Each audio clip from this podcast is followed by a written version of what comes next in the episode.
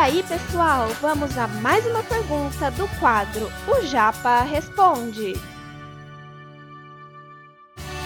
Você está ouvindo Redação Cast, o podcast para quem quer uma redação nota mil.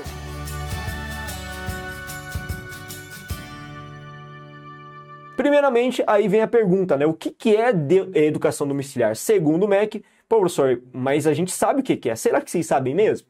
Bom, vamos tentar responder essa pergunta com essa diretriz que eu tirei do site do governo, lá na área do Ministério da Educação. Segundo o MEC, é uma modalidade de ensino em que os pais ou tutores responsáveis assumem um papel de professores dos filhos. Verifica que nessa situação e nessa circunstância, os pais e os tutores ou tutores têm a responsabilidade assumida como professores, como docentes, como transmissores, como indivíduos que são mentores, mediadores do conhecimento. Eles assumem essa função. Veja que Nesse caso, os pais não assumem a função da instituição escola, mas sim de professores que cumprem um papel de normatizar os conteúdos, de disciplinar esses conteúdos, de passar informação para esses indivíduos, para os seus filhos, ok? Cujo processo de aprendizagem ocorre no ambiente doméstico, no lar, na esfera, fora da esfera da instituição do ensino formal, que são as escolas. Então, basicamente, isso é ensino domiciliar. Uma pergunta que eu posso fazer também para vocês é a seguinte, professor, mas é, aliás, alunos, né? É, mas o ensino domiciliar ele acontece no Brasil? Ele é legalizado? Recentemente, inclusive eu mesmo coloquei num, num story da nossa empresa, da Corrija-me, uma pergunta: será que o ensino domiciliar é legalizado no Brasil? Gente, depende muito, tá?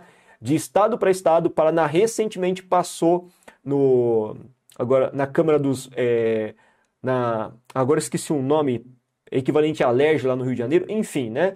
Mas passou no Paraná é, a, a proposta né, de é, é, permitir legalização do ensino domiciliar no estado, no estado do Paraná, assim como outros estados também aderiram ao ensino domiciliar. Só que em termos de alcance federativo, federal, o STF ainda é, recentemente acabou é, levantando essa discussão. Existe uma discussão em pauta. A Comissão de Constituição e Justiça do Congresso aprovou essa pauta do ensino domiciliar, que vai ser posta em votação futuramente no Congresso, vai passar pela aprovação do Senado e futura sanção do presidente da República. Então está em andamento esse negócio.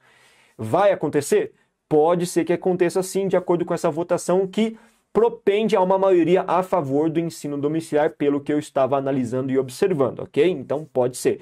Muitas famílias estão em regime de ensino domiciliar por conta de liminares que foram fornecidas a eles por caráter judiciário. Então eles ganharam o direito de ter o ensino domiciliar como garantia de administração de uma modalidade de ensino nas suas residências. São algumas famílias. No total, contabiliza-se cerca de 10 mil famílias, eu não posso dizer 10 mil alunos, né, mas são 10 mil famílias que acabaram adotando é, o ensino domiciliar no montante de cerca de 45 milhões de estudantes que estão num período letivo do ensino básico, ou seja, fundamental 1, 2 e ensino médio, beleza? Esse conteúdo é um oferecimento da Corrija-me, a plataforma preferida no ensino de redação. Saiba mais em corrijame.com.br.